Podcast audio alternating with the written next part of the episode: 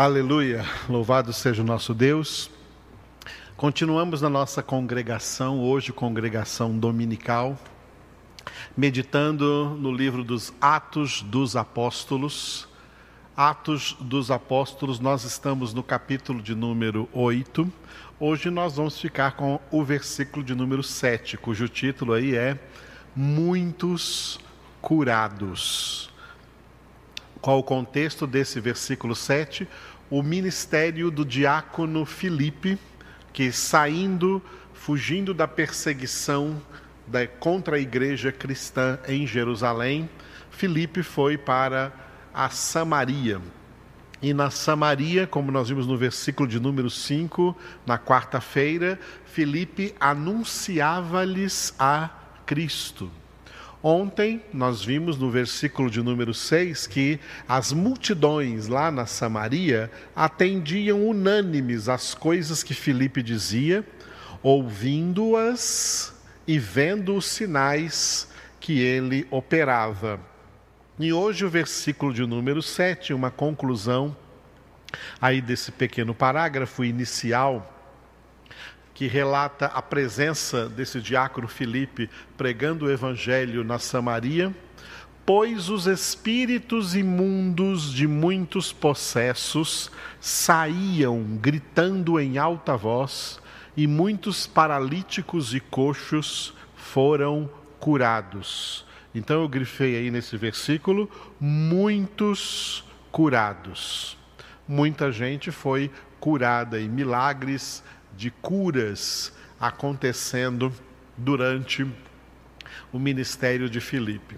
Recordando como nós começamos ontem no versículo de número 6, porque coisas grandiosas como essa estavam acontecendo e multidões atendiam ali a palavra do Senhor, porque estavam vivendo um tempo específico de Deus sobre a terra, um tempo chamado avivamento.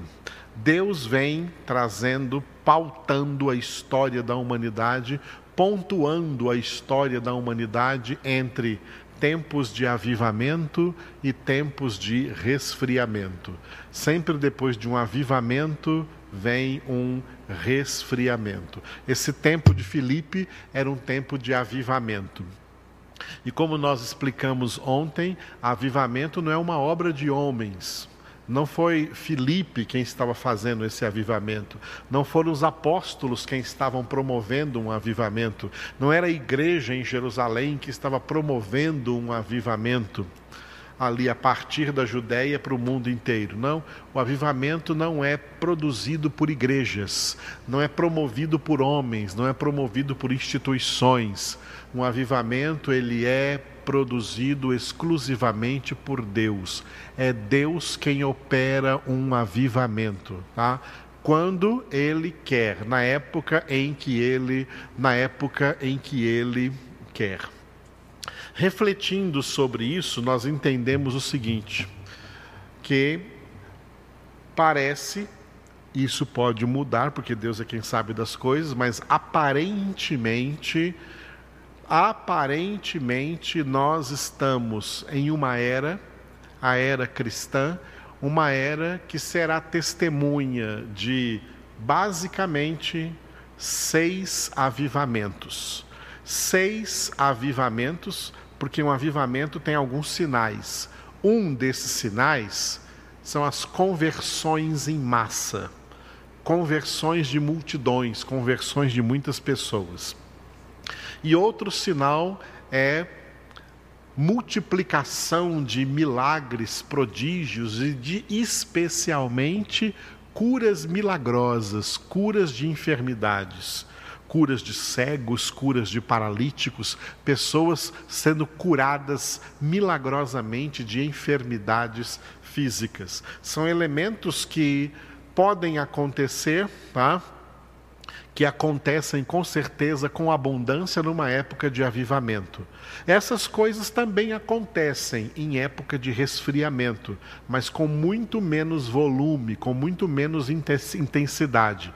Em todas as épocas, tem pessoas que são convertidas e tem milagres acontecendo, tem curas, tem pessoas que são milagrosamente curadas. Em todas as épocas, porque é assim que Deus age o tempo todo.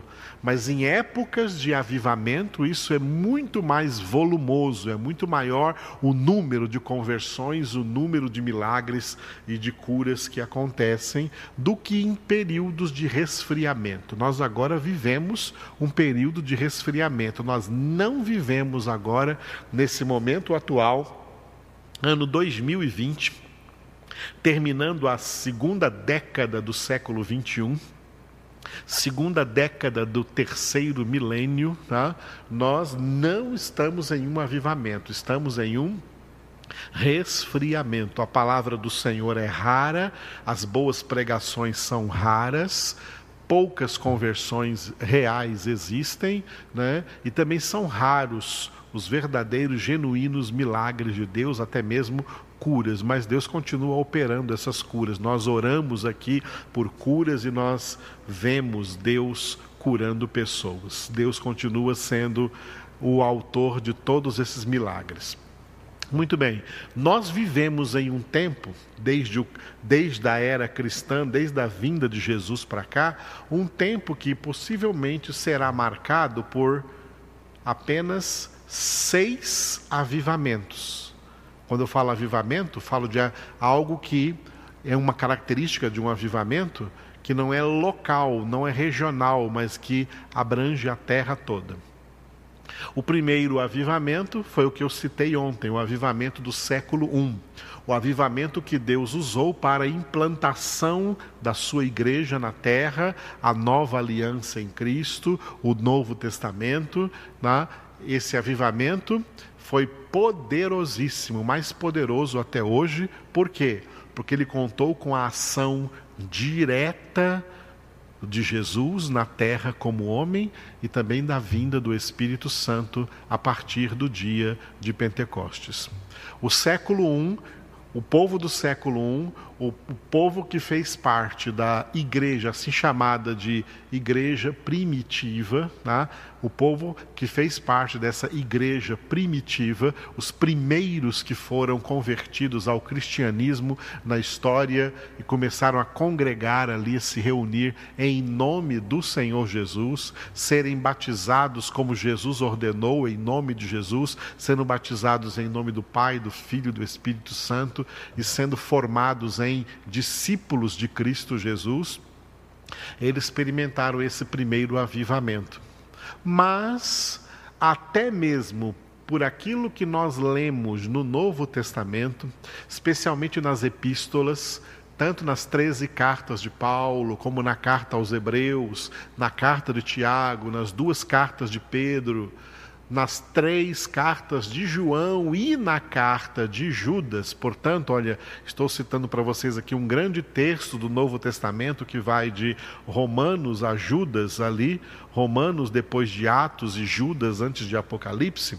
Todas essas cartas, elas dão para nós um registro de que ainda ali de meados do primeiro século para o final desse primeiro século, de meados do ano 50 para o ano 100, ali do primeiro século, já houve um resfriamento, tá? Já houve um resfriamento. Já havia pessoas ali se resfriando, igrejas se resfriando. Igrejas que passaram por um poderosíssimo avivamento já estavam passando por um período de resfriamento. Quando chegou o segundo século, século II, que vai então do ano 100 ao ano 200, do ano 100 ao ano 200, a igreja experimentou o segundo avivamento, que foi um avivamento baseado, né, que teve como instrumento uma terrível perseguição, a perseguição romana contra os cristãos, a perseguição do Império Romano contra a igreja cristã, que cresceu muito numericamente no primeiro século e se espalhou por todas as nações da terra naquela época, inclusive na cidade de Roma, a sede, a capital do Império Romano.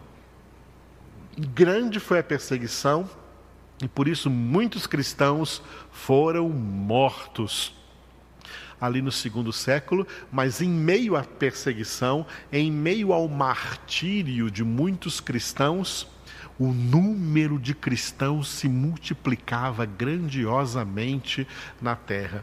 Houve um grande avivamento debaixo de uma grande perseguição, e dentro do cristianismo, o século II foi o século de maior perseguição, no sentido de perseguição física, de matar fisicamente, matar pessoas que professavam a fé em Jesus Cristo o século número 2. Nunca aconteceu isso mais em nenhum século, até o século 20, até o século 21, onde nós estamos, o número de cristãos mortos proporcionalmente no mundo por causa de Cristo só foi maior em todos esses séculos, aí no século 2 juntamente com esse segundo avivamento, esse grande avivamento, aonde o sangue, cada sangue derramado Cada cristão que derramava o seu sangue era como se o seu sangue fosse semente para uma multidão de outros cristãos que eram convertidos do meio do paganismo, eram convertidos a Jesus Cristo.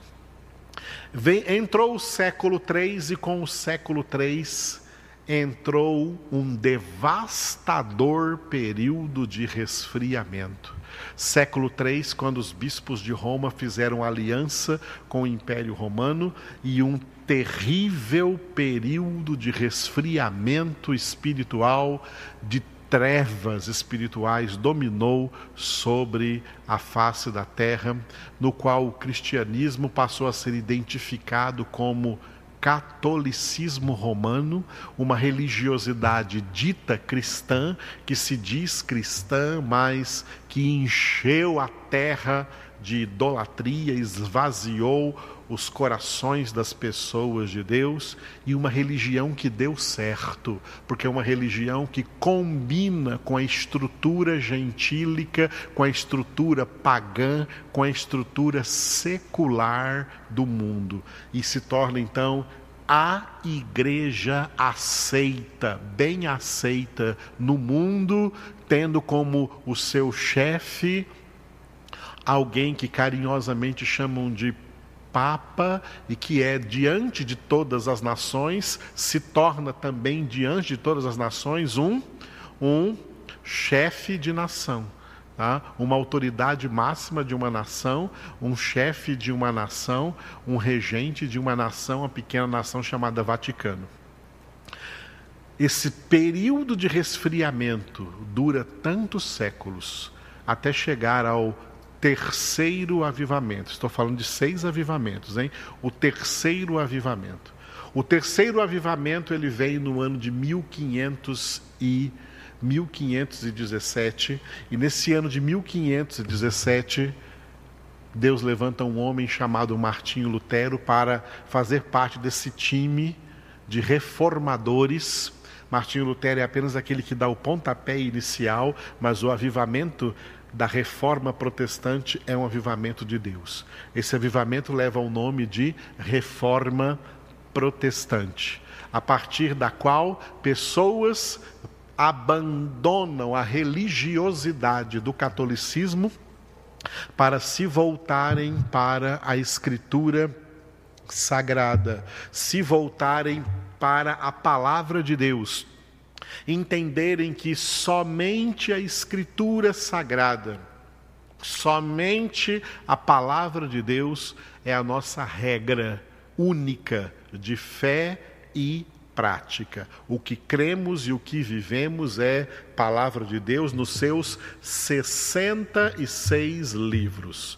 Os 39 livros do Antigo Testamento, de Gênesis a Malaquias, e os 27 títulos entre livros e epístolas do Novo Testamento, de Mateus a Apocalipse. Essa é a palavra de Deus, é o suficiente para nós. Aí começou a reforma protestante. Esse foi o, esse foi o terceiro avivamento. Depois que a reforma protestante começou, ela sofreu um resfriamento, tá? Depois de cada avivamento vem um período de resfriamento. Nesse período de resfriamento, né, as nações foram se tornando cada vez mais antropocêntricas, até chegar no século XX. No século, o século XX foi o século do antropocentrismo, em que a perseguição contra o Evangelho foi tirar Deus do centro da mente, do pensamento humano e colocar o homem. Mas, juntamente com esta perseguição antropocêntrica, veio um quarto avivamento. No início do século XX, o mundo foi varrido por um quarto avivamento que se tornou conhecido como avivamento pentecostal um avivamento que produziu na terra, de novo, multidões de convertidos e a multiplicação também de eventos milagrosos, de acontecimentos de grandes milagres, especialmente na área da cura, curas físicas e nessa área também que nós lemos aqui que aconteceu com Filipe na Samaria, essa área de expulsão de demônios, expulsão de espíritos imundos que saíam, que saem das pessoas, dos possessos, gritando em alta voz. Isso que nós lemos aqui nesse versículo 7 de Atos foi uma pedra de toque aí do avivamento pentecostal, muitos espíritos imundos sendo expulsos das pessoas, muitas pessoas sendo fisicamente curadas de enfermidades físicas nos seus corpos, muitos curados, porque isso é uma forte característica de um período de avivamento. Quatro avivamentos. Nós tivemos até agora quatro avivamentos. Desde a década, meados da década de 80 para cá, nós entramos novamente em um forte resfriamento. Característica desse resfriamento que nós estamos vivendo: multiplicação de heresias. Multiplicação de heresias, ok? As heresias que se multiplicam hoje, heresias de doutrinas ditas cristãs, mas pregando contra o Evangelho de Cristo, difamando o Evangelho de Cristo, tirando pessoas da palavra de Deus, essas heresias são presentes neste resfriamento que nós estamos vivendo. E vivemos também uma data importante, a mudança de século, virada de século que também coincidiu com virada milenar, virada de milênio. A virada do século XX para o século XXI foi também a virada do segundo milênio para o terceiro milênio depois de Cristo, terceiro milênio da era, da era cristã. E num período como esse, de virada de século e principalmente virada de milênio, as pessoas naturalmente porque a alma natural decaída tem essas tendências, as pessoas naturalmente se tornam mais místicas, mais sincréticas. E esse misticismo e sincretismo é, foi responsável pelo surgimento aí de pseudo-avivamentos da virada do século. Tá? Falsos avivamentos da virada do século. Um deles se chama G12 e tem muitos outros por aí. Tá? Falsos avivamentos. Por que, que são falsos? Porque eles não trazem pessoas para a palavra, pelo contrário, eles tiram as pessoas da palavra. Tudo aquilo que tira as pessoas da palavra está tirando essas pessoas de Jesus, porque Jesus é a palavra. E começam a, ao invés da palavra, trazer aí cultos emocionais ou cultos místicos. Misticismo misturado com emocionalismo, emocionalismo misturado com misticismo, e é disso que as almas decaídas gostam para para com isso então se, justi se auto-justificarem dos seus pecados cauterizarem sua consciência e dizerem que não precisa de Bíblia, não precisa de palavra de Deus. É por isso que hoje uma grande gama de pessoas aí dentro do, desse mundo chamado evangélico, eles não suportam Bíblia, não suportam o Evangelho. Acontece o que Paulo profetizou em 2 Timóteo: eles não suportam a sã doutrina, eles ficam por aí cercando-se de mestres, segundo a sua própria cobiça, como que sentindo coceiras nos seus ouvidos, rejeitando a verdade e se entregando a fábulas. Isso é o que acontece hoje, amados, nesse momento de resfriamento que nós estamos vivendo, que adentra aí o século 21, já aí nessas duas primeiras décadas, desde o ano 2000 até agora, ano de 2020. Estamos num período de resfriamento. Olhando para o passado, tivemos quatro avivamentos. O mais recente do início do século XX e que durou até meados da década de 80, o avivamento pentecostal. Eu falei de seis. Quais são os outros dois? O quinto avivamento, sob o meu ponto de vista, ao estudar a palavra de Deus e a olhar como está a humanidade, o próximo avivamento. O próximo avivamento será dentro da grande tribulação em cumprimento profe da profecia descrita em Apocalipse. Apocalipse é um livro profético. Apocalipse, capítulo de número 7. Apocalipse 7 há uma profecia de um grande avivamento que vai atingir em cheio a nação de Israel.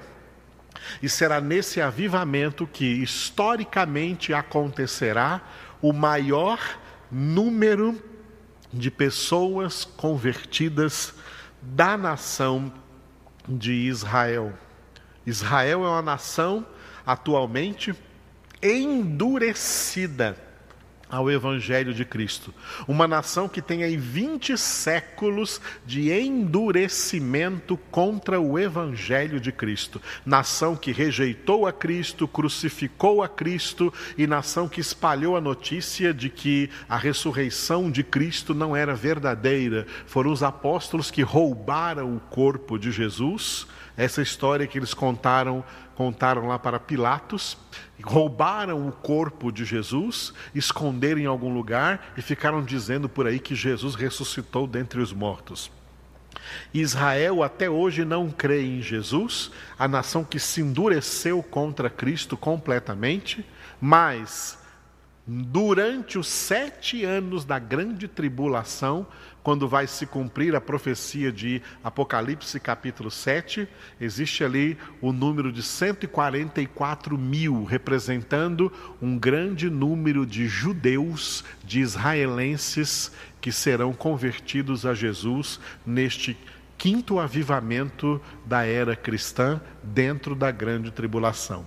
O capítulo 7 de Apocalipse registra também que, além desses 144 mil de Israel, um número incontável de pessoas de todas as nações da terra, toda raça, tribo, língua e nação também serão convertidas, eles serão salvos dentro da grande tribulação, lavando e alvejando suas vestes no sangue do Cordeiro. Dentre tantas coisas terríveis que estão profetizadas para acontecer na terra durante a grande tribulação, os sete anos de grande tribulação aí que virão, uma coisa altamente gloriosa, um tremendo avivamento, talvez o maior avivamento da história cristã até então. Cinco avivamentos. Qual é o sexto?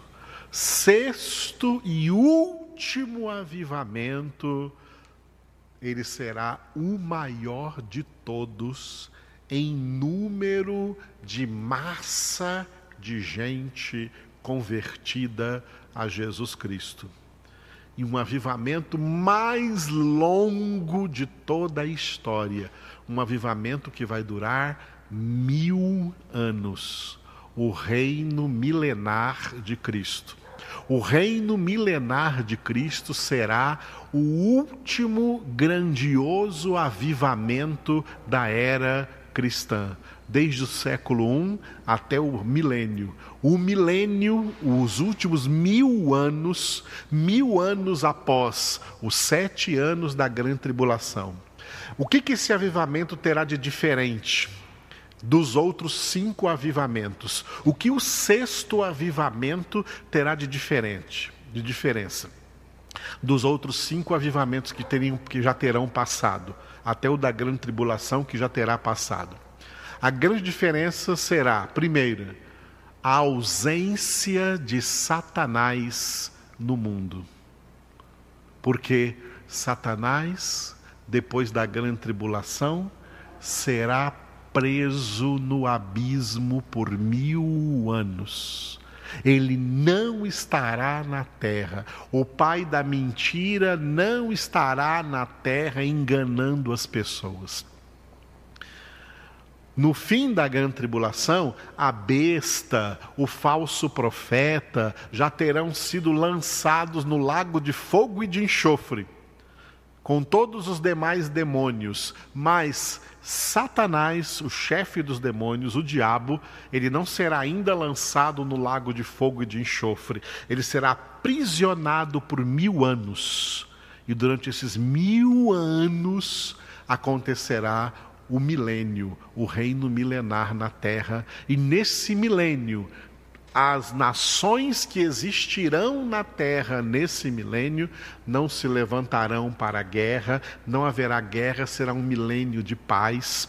Não haverá dano algum acontecer na terra, não haverá não haverão homicídios, não haverão suicídios, não haverá guerras, não haverá divisão. A humanidade será ensinada no evangelho do reino de Deus, será um grandioso avivamento, o maior avivamento, com elementos totalmente inéditos na história, na história da humanidade.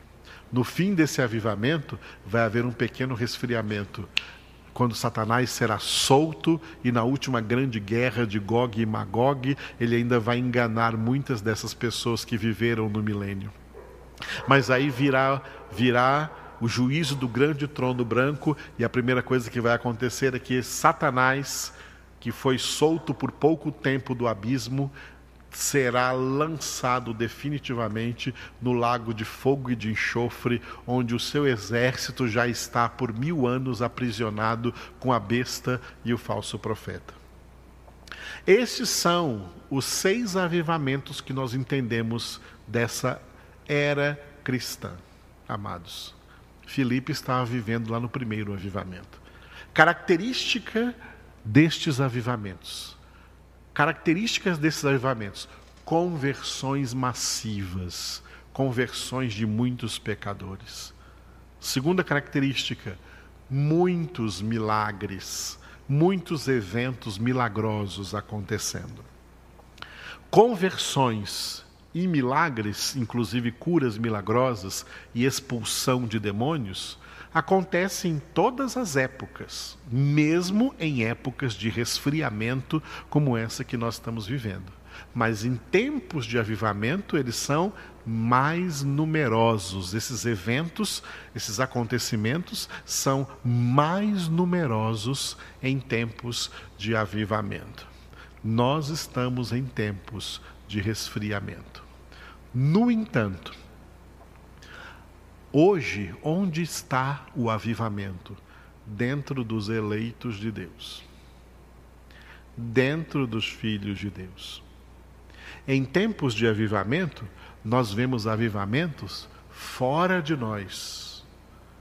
Mas em tempos de resfriamento, os filhos de Deus continuam vendo avivamento dentro deles, no seu interior no seu interior, o Espírito de Deus continua enchendo nossas vidas. Nós continuamos nos enchendo do Espírito de Deus, buscando a presença gloriosa de Deus, meditando de dia e de noite na palavra de Deus, orando continuamente, orando sem cessar, congregando como devemos congregar.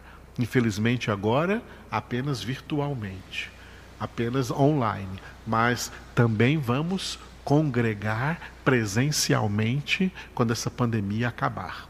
Mas nós estamos, é bom tomar consciência disso.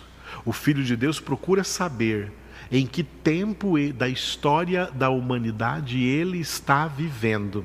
Nós estamos vivendo em um tempo em que é um tempo frio espiritualmente, um tempo frio para com Deus, um tempo que está se cumprindo aquilo que Jesus profetizou em Mateus, capítulo de número 24, que a, a, iniquidade se multiplicaria sobre a face da terra. Tempo de multiplicação da iniquidade. Tempo de resfriamento do amor. Não há amor.